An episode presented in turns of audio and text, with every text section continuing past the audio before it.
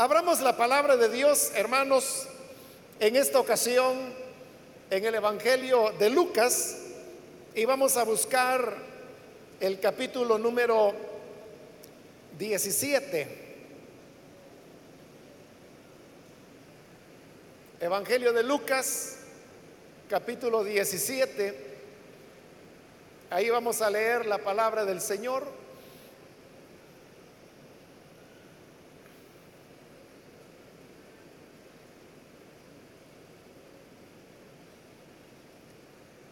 La palabra de Dios nos dice en el Evangelio de Lucas, capítulo 17 y versículo 26. Como fue en los días de Noé, así también será en los días del Hijo del Hombre. Comían, bebían, se casaban y se daban en casamiento hasta el día en que entró Noé en el arca y vino el diluvio y los destruyó a todos. Asimismo, como sucedió en los días de Lot, comían, bebían, compraban, vendían, plantaban, edificaban. Mas el día en que Lot salió de Sodoma, llovió del cielo fuego y azufre y los destruyó a todos. Así será el día en que el Hijo del Hombre se manifieste. Amén. Hasta ahí dejamos la lectura. Pueden tomar sus asientos, por favor.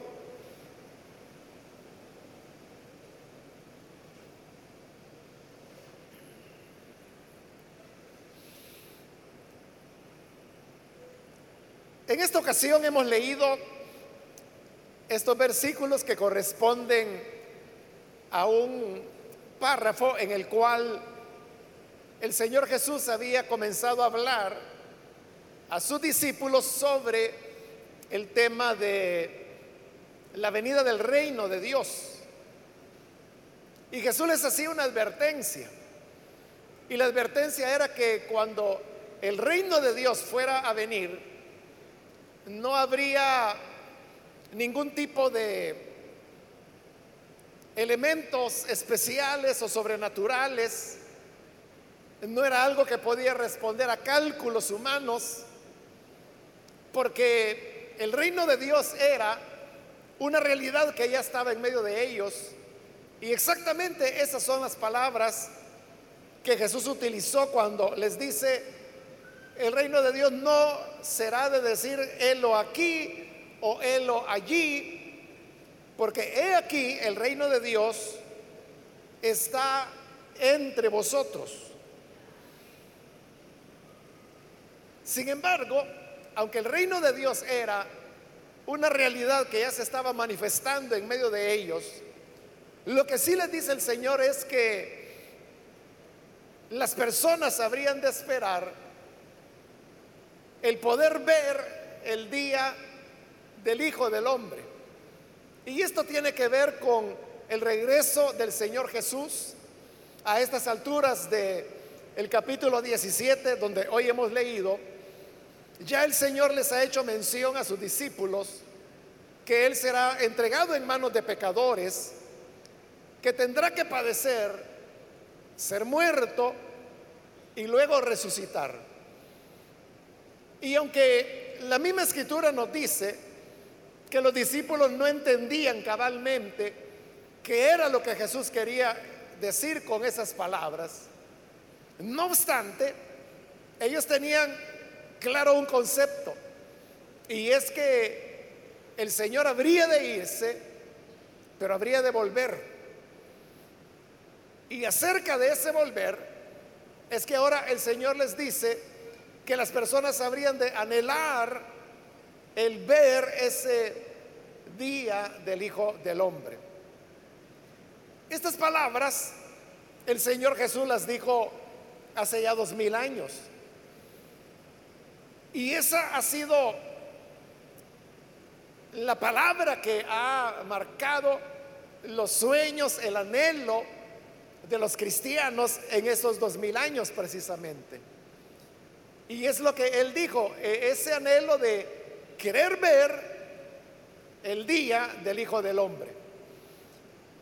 Pero ahora viene el Señor y Él les aclara que igual que con el reino, que con el reino de Dios, que Él les dijo que no se trata de que alguien les diga, mire, está aquí o está allá, o de tratar de encontrar señales sobrenaturales de que el reino estuviese por venir cuando realmente ya estaba entre ellos.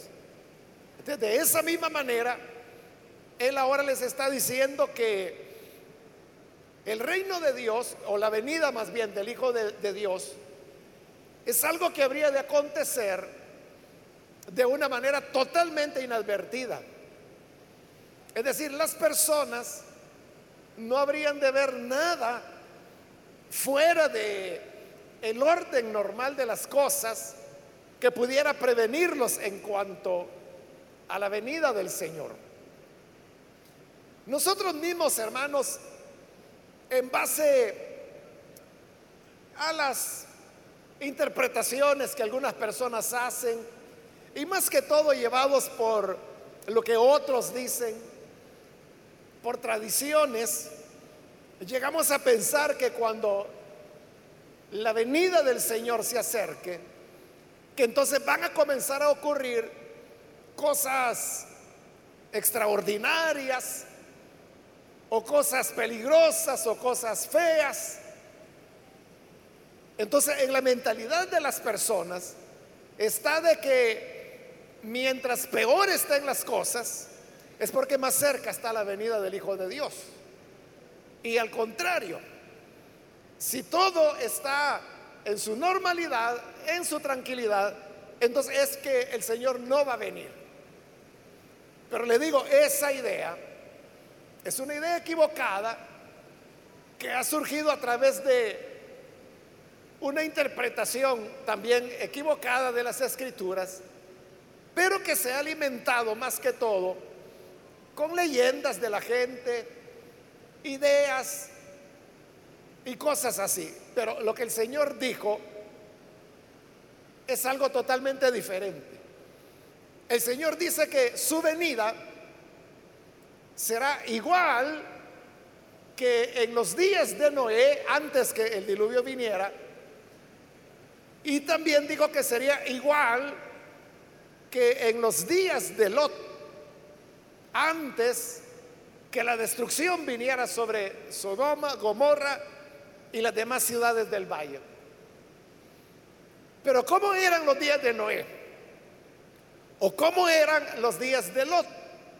Porque el Señor dijo que así como habían sido esos días, así también serán los días de su venida. Hablando de Noé, de los días de Noé, el Señor nos hace aquí un resumen de, cómo fueron los días en que Noé preparó el arca antes que el diluvio viniera. Dice el versículo 26, como fue en los días de Noé, así también será en los días del Hijo del Hombre. Y dice, comían, bebían, se casaban y se daban en casamiento. Así eran los días antes que el diluvio viniera. Si nosotros pensamos que antes que el diluvio cayera, lo que hubo fue nubarrones que se ponían en el cielo, o si creemos que hubo rayos que estaban cayendo, o volcanes que hacían erupción, o terremotos, o cualquier cosa que, nos que se nos ocurra. Todo ese es error, no es así. El Señor lo está diciendo acá que en los días de Noé la gente comía, bebía, se casaban, se daban en casamiento. Pero note que todas estas cosas que el Señor ha mencionado, ninguna de ellas es mala, ninguna de ellas es un pecado. Porque dice, comían. ¿Quién de nosotros no comemos? Todos comemos. Luego dice, bebían. Entonces, ¿quién de nosotros no bebemos? La necesidad que el ser humano tiene de agua, de líquidos, es mayor que la necesidad de alimentos que se tiene. Una persona puede sobrevivir bien hasta 40 días sin ingerir ningún tipo de alimento. Pero sin agua, una persona solo puede sobrevivir hasta tres días. Y digo hasta tres días porque ese sería el máximo, depende de la temperatura donde la persona vive. Si es un lugar muy frío, pues la persona puede vivir tres días sin beber nada.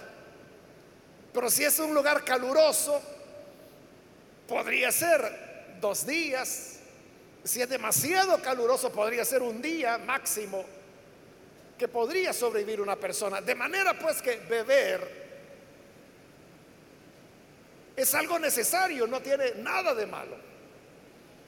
Pero luego a, eso de comer y beber, el Señor le ayudó, le añadió que dice que las personas también se casaban. Y de nuevo podríamos preguntar, ¿qué tiene de malo casarse? No hay ningún pasaje de la Biblia que diga que no hay que casarse. Al contrario, hay un pasaje de la Biblia que dice que los que prohíben casarse están enseñando doctrinas de demonios. Es lo que dicen las epístolas pastorales. Es cierto que Pablo dijo en una ocasión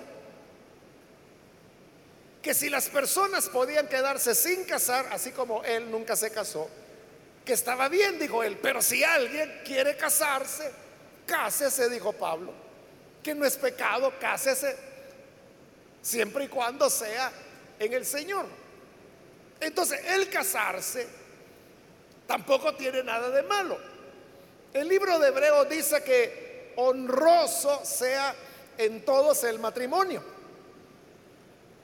Es decir, que el casarse le da honra a la persona, no es nada de lo cual se deba avergonzar. Y luego también añadió el Señor, y se daban en casamiento, porque la acción de casarse era algo que le correspondía al hombre. Era el hombre quien tomaba la iniciativa y quien tenía que ir a hablar con los padres de la joven. A veces podían ser los padres del muchacho Casi siempre era así, los que hablaban con los padres de la muchacha para ponerse de acuerdo en cuanto al matrimonio. A veces eran los el muchacho propiamente el que iba y se ponía de acuerdo con los padres de la novia. Pero darse en casamiento era una decisión que los padres tenían con respecto a sus hijas. Era el padre el que decidía si daba a su hija en casamiento y a quién se la daba.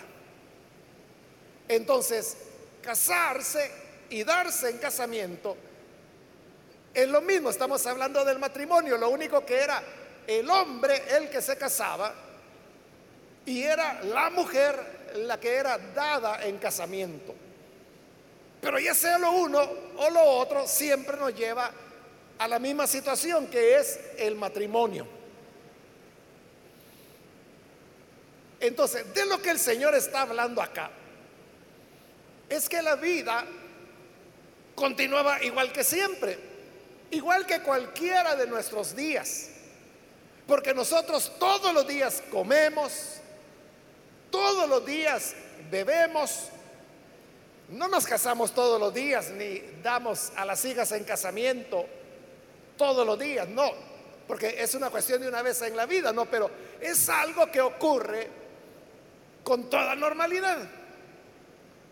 Sobre todo en esta época del año, en este último mes del año, mucha gente acostumbra a casarse por varias razones, porque la mayor parte de personas tienen vacaciones, porque hay un poquito más de dinero. Entonces, no sería de extrañar, hermanos, de que en estos días, de este mes especialmente, no sería extraño que yo le dijera, es que mire, todos los días hay alguna boda. Es lo normal. Entonces, así eran los días de Noé antes que el diluvio viniera. La gente seguía su vida normal, comía, bebía, se casaba, se daba en casamiento, nada de eso era malo. Todos lo hacemos. Pero ese es el detalle que el Señor quería mostrar, que no había nada que avisara. No había, como le dije, rayos o erupciones volcánicas o terremotos, nubarrones, no había nada. Todo seguía completamente normal. Y lo mismo es lo que sucedió en los días de Lot. Lot vivió varios siglos después de Noé que hizo el arca. Pero en los días de Lot, el Señor se dispuso a destruir la ciudad de Sodoma, que era donde vivía Lot, a causa de su pecado. La destrucción venía, pero no había nada que avisara que esa destrucción viniera. Porque dice el Señor, versículo 28, así como sucedió en los días de Lot, y va a decir cómo eran. Dice, comían, que ya lo comentamos, bebían, también ya lo comentamos. Luego dice, compraban. Hermanos, ¿quién de nosotros no compramos algo? Y no necesariamente porque usted tenga que ir a una tienda o un almacén a comprar algo. Eso es comprar, sí. Pero a veces también nosotros compramos, por ejemplo, servicio de agua, servicio de energía. Compramos servicios de la alcaldía como recolección de basura, iluminación pública, deposición de desechos sólidos, que es lo que uno paga a través de los impuestos. Uno compra servicio telefónico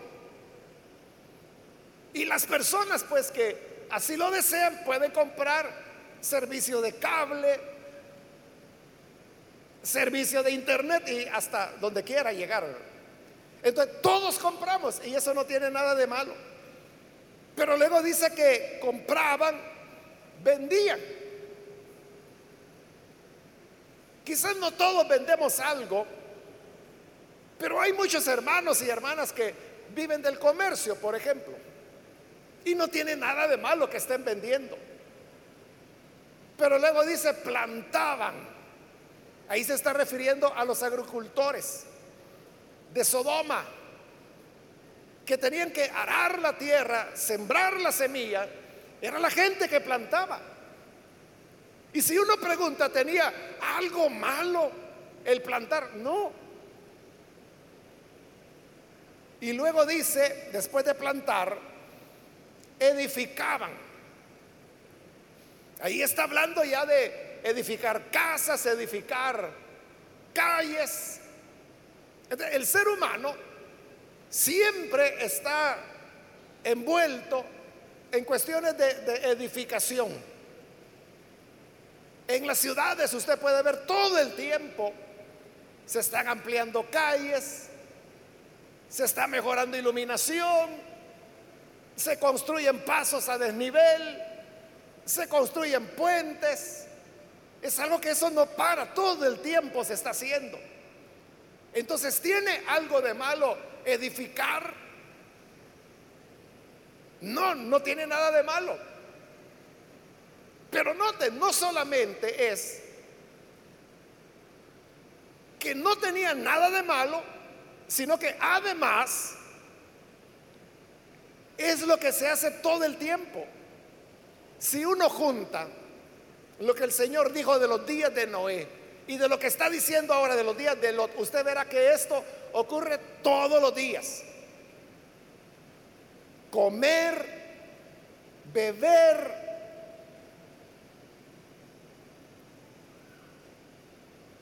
darse en casamiento, casarse, comprar, vender, plantar, edificar. O sea, eso sucede todos los días está ocurriendo. Entonces, ¿qué es lo que el Señor quería decir cuando les dijo que los días de su venida serían como los días de Noé y como los días de Lot? Lo que quería decir es que la gente no va a tener aviso. Que de la misma manera que el diluvio vino cuando la gente seguía con toda normalidad su vida, de igual manera el fuego vino sobre Sodoma cuando las personas llevaban con toda normalidad su vida. Así será en los días del Hijo del Hombre. Es decir, que todos, hermanos, estarán viviendo normalmente lo que se hace todos los días, comer, beber, comprar, vender, casarse, darse en casamiento, plantar, edificar. La gente continuará estudiando, continuará trabajando. El transportista continuará madrugando para ir a hacer los viajes. La persona que se dedica a vender siempre abrirá las puertas de la tienda o abrirá la ventana para atender a los clientes o va a tomar el canasto. El maestro irá a dar sus clases. El joven irá a recibir sus clases. El enamorado se va a casar con la novia. Los padres darán en casamiento a su hija. El campesino estará sembrando por las mañanas el maíz, el frijol, esperando que las lluvias de mayo vengan para que haya una nueva cosecha. Los ingenieros continuarán construyendo, el albañil, el carpintero, el herrero, todos continuarán haciendo el trabajo y las tareas. El mecánico continuará abriendo las puertas del taller para recibir los vehículos, para repararlos. La vida estará totalmente normal. Pero entonces es que precisamente porque todo está normal, las personas no advertirán que ha llegado el momento para la venida del Hijo del Hombre. Por eso le digo, la gente está muy equivocada cuando surgen cosas, como por ejemplo que se murió el Papa. La gente dice, hoy sí, llegaron los días del fin, mire, ya se murió el Papa. Es que siempre se van a estar muriendo. O hay otras personas que dicen, mire, es que ya viene la luna de sangre. Y la luna de sangre es un fenómeno que se ha dado todo el tiempo. Y se seguirá dando. Y la gente dice, no, pero hoy en la noche hay luna de sangre. Hoy sí, viene el Señor. la gente relaciona con señales, con cosas así. Hoy se está dando, hoy en la noche precisamente, bueno, comenzó ayer, pero hoy es el, el mero día, un fenómeno bonito, ¿verdad? Y es que al lado de la luna está Venus. Lo único que uno lo ve como estrella, ¿verdad? Entonces eso es muy lindo en el atardecer, usted lo puede ver. Busque la luna, que está saliendo al occidente en esta época. Búsquela a eso de las 6 de la tarde, cuando ya está cayendo la tarde. Y usted va a ver que al lado de la luna hay una estrella. Es porque la luna y Venus están alineadas en esta época. Pero es nada más eso, una cosa bonita. Hay gente que, por ejemplo, ayer mismo ya la estuvieron fotografiando, aunque hoy, esta noche es el día cuando el acercamiento será mayor. Acercamiento dice uno, pero son millones de kilómetros de distancia que hay entre Venus y la luna. Pero en la distancia uno, lo ve así como que está muy cerca. Pero yo creo que no ha de haber gente que falte que diga, uy, mire, hoy Venus va a estar al lado de la luna. hoy sí viene el diablo. Y no, eso es algo que si yo no se lo digo ni lo hubiera notado. Quizá ni lo sabía usted, pero si quiere ver un cuadro bonito, véalo. Oye, al atardecer ya en unas horas. Y verá, es muy lindo pues ver la luna y al lado la estrella, que no es una estrella, es el planeta Venus el que está ahí, pero eh, no es nada. Y eso comenzó ayer, hoy es el mero día, va a continuar mañana, tal vez pasado mañana, y de ahí se va a ir alejando poco a poco. Y todo vuelve a la normalidad hasta que dé otra vuelta el sistema solar y se vuelvan a dar las condiciones. Pero la gente eso es lo que está esperando, que venga un terremoto. O cuando dice, es que mire, fíjese que por allá mataron a no sé quién. Uy, hoy sí. Estos ya son los días en que viene el Señor.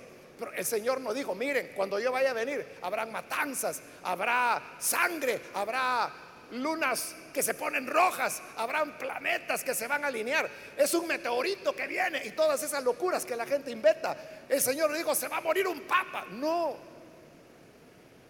Él dijo, cuando sean los días de la venida del Hijo del Hombre, ¿qué va a pasar? Pues que la gente estará comiendo pupusas, estará bebiendo café, agua o lo que se le antoje.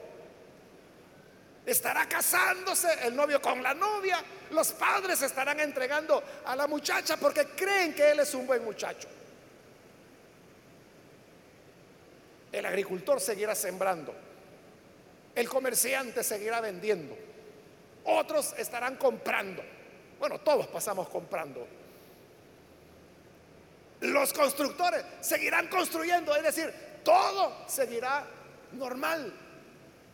¿Qué es lo que cambia las cosas? ¿Qué es lo que cambió para que en la época de Noé viniera el diluvio y para que en la época de Lot viniera fuego del cielo? ¿Qué fue lo que cambió? Ahí está la clave. Mire, hablando de los días de Noé otra vez. Versículo 27, comían, bebían, se casaban, las salas de té tenían buen negocio con los casamientos, se daban en casamiento. Oiga esto, hasta, ahí está el punto, todo seguía normal hasta el día en que entró Noé en el arca. Punto, ese fue lo que cambió todo. Todo seguía totalmente normal hasta el día que Noé entró en el arca y la puerta se cerró. Dice la Biblia que Dios le cerró la puerta. Ahí, ahí cambió todo. Ahí vino el diluvio. Ahora, en los días de Lot,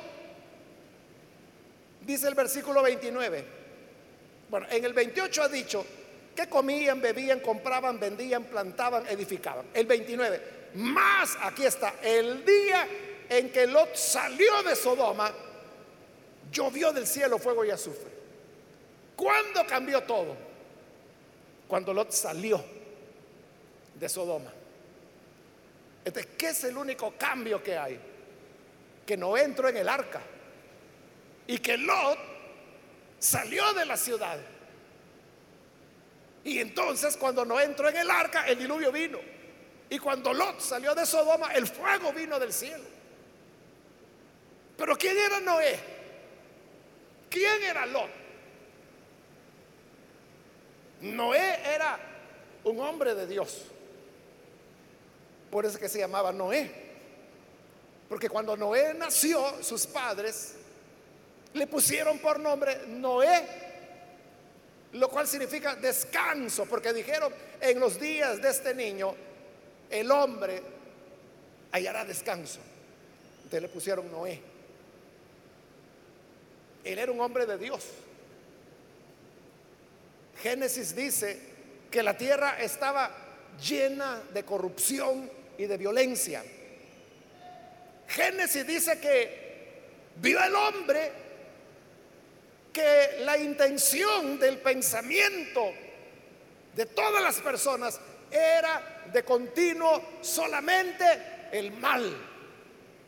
Pero Noé halló gracia delante de Dios. Él era diferente. ¿De quién era Noé? Era el hombre de Dios, el pueblo de Dios. cuando él entró en el arca, vino el diluvio. ¿Y quién era Lot? Lot era sobrino de Abraham. Y era el único justo que había en la ciudad. Y por eso es que el Señor envió ángeles para que le advirtieran de lo que estaba pasando, para que saliera. Los ángeles le dijeron, mira, tienes que salir porque mañana el Señor va a destruir estas ciudades. Y entonces Lot se asustó y fue a hablarle a los muchachos prometidos de sus hijas. Y les, les digo, oigan, tenemos que irnos ya esta noche, porque el Señor va a destruir las ciudades. ¿Y sabe qué hicieron los muchachos? Se burlaron de él, se rieron. ¿Por qué se rieron? Porque no estaba temblando, no había ninguna erupción, no había una luna atravesada por un cuchillo. Toda la gente estaba comiendo, bebiendo, sembrando, edificando, comprando, vendiendo y dijeron, este suegro se le aflojaron las tuercas, Este pobre señor ya, ya no saben qué anda, no quisieron salir. Pero ¿qué hubiera ocurrido si hubiera estado temblando? Si hubiera habido una erupción volcánica, si el cielo se hubiera oscurecido o teñido de sangre, si así hubieran estado las cosas, ¿Cómo cree usted que habrían reaccionado cuando Lot llega y le dice, oigan, salgamos esta noche porque Dios va a destruir la ciudad? Salen, hermano. Pero como todo estaba normal, lo único anormal que hubo en los dos casos es que no entró en el arca y que Lot salió de la ciudad. Entonces, en la venida del Hijo del Hombre, lo único diferente que habrá es que el pueblo del Señor será arrebatado. Es lo que Pablo explica en Primera de Tesalonicenses capítulo 4, cuando dice que a la final trompeta el Señor vendrá con voz de mando, con voz de arcángel, con trompeta de Dios. Los muertos en Cristo resucitarán primero y los que estemos con vida seremos transformados. Y juntamente con los resucitados seremos levantados para encontrarnos con el Señor en el aire. Y así estaremos siempre con el Señor.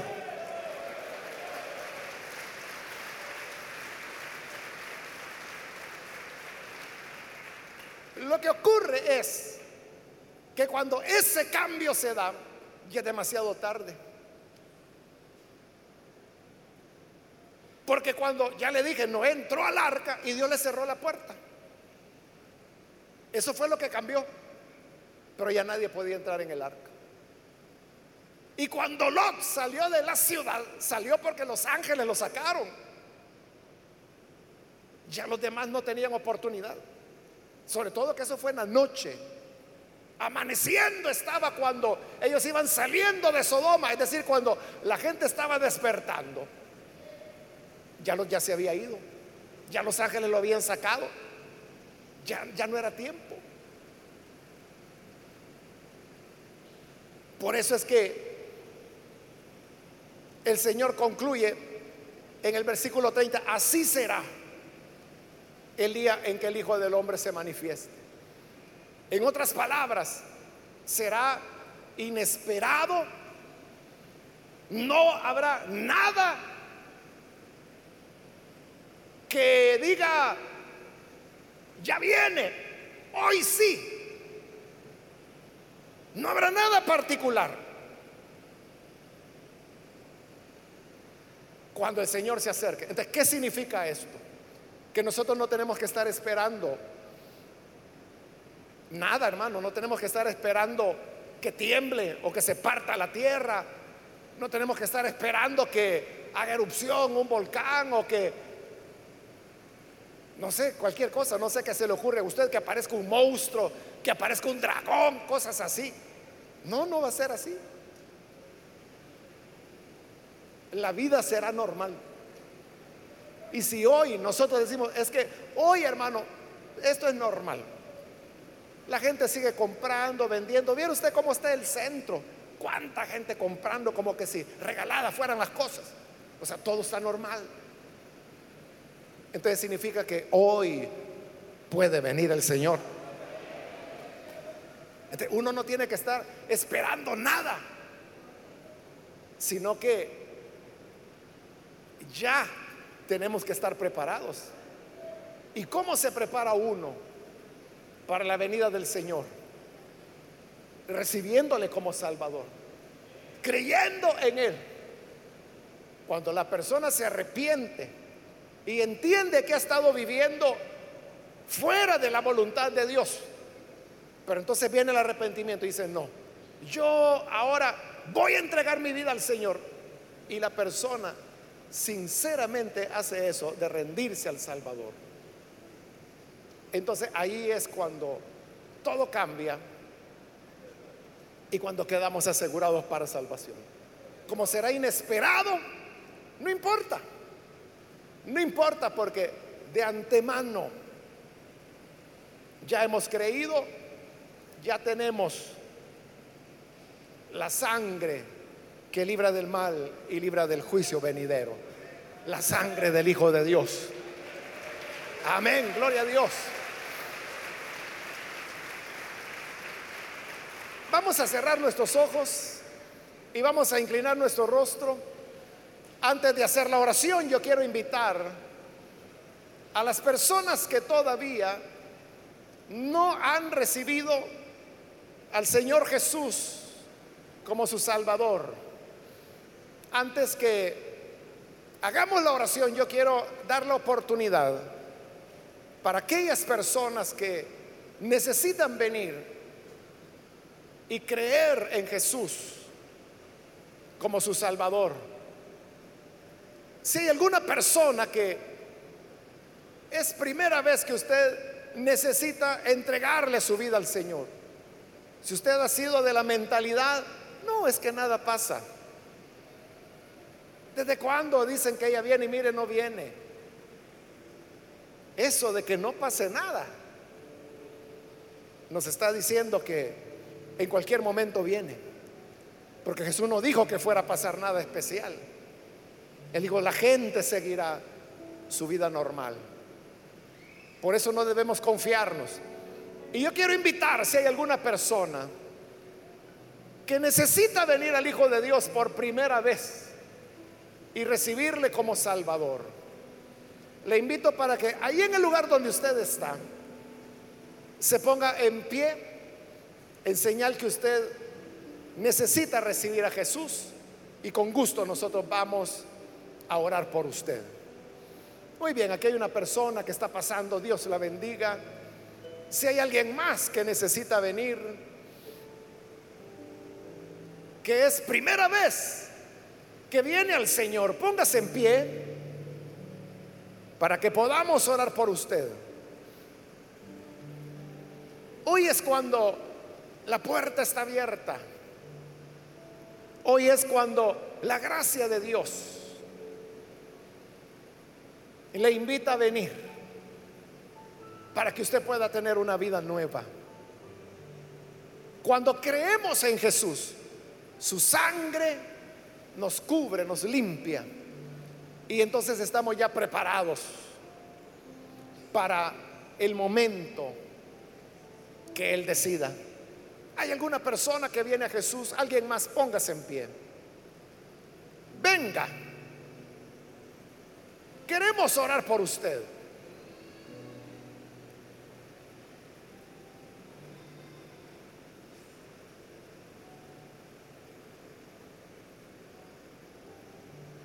¿Hay alguien más? ¿Alguna otra persona que necesita venir? Hoy es su oportunidad. También quiero invitar si hay hermanos o hermanas que se han alejado del Señor, pero hoy necesitan reconciliarse con Él. De igual manera, póngase en pie para que podamos orar por usted. No es el momento para andar lejos del Señor. No es el momento para caminar sin Jesús, hoy más que nunca es cuando debemos estar tomados de la mano del Señor firmemente. ¿Quiere reconciliarse? Póngase en pie. Y venga, vamos a orar. Acérquese con toda confianza. Hoy es el momento.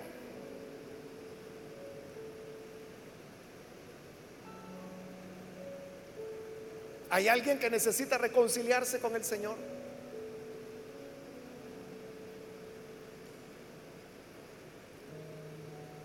A usted que nos ve por televisión o por internet, quiero invitarle para que se una con nosotros en oración y también con esta persona que está aquí al frente y reciba ahora al Señor como Salvador.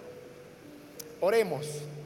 Señor, gracias por cada persona que en este momento está abriendo su corazón para recibirte a ti como Salvador.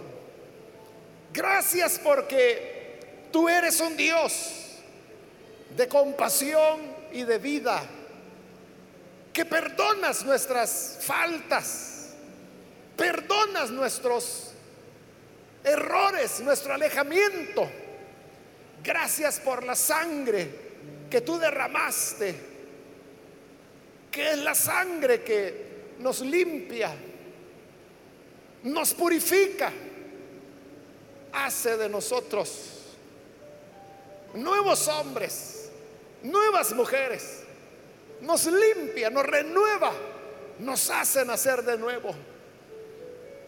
Ayúdanos para que siempre estemos velando porque sabemos que la venida del Hijo del Hombre será sin previo aviso en el momento menos esperado.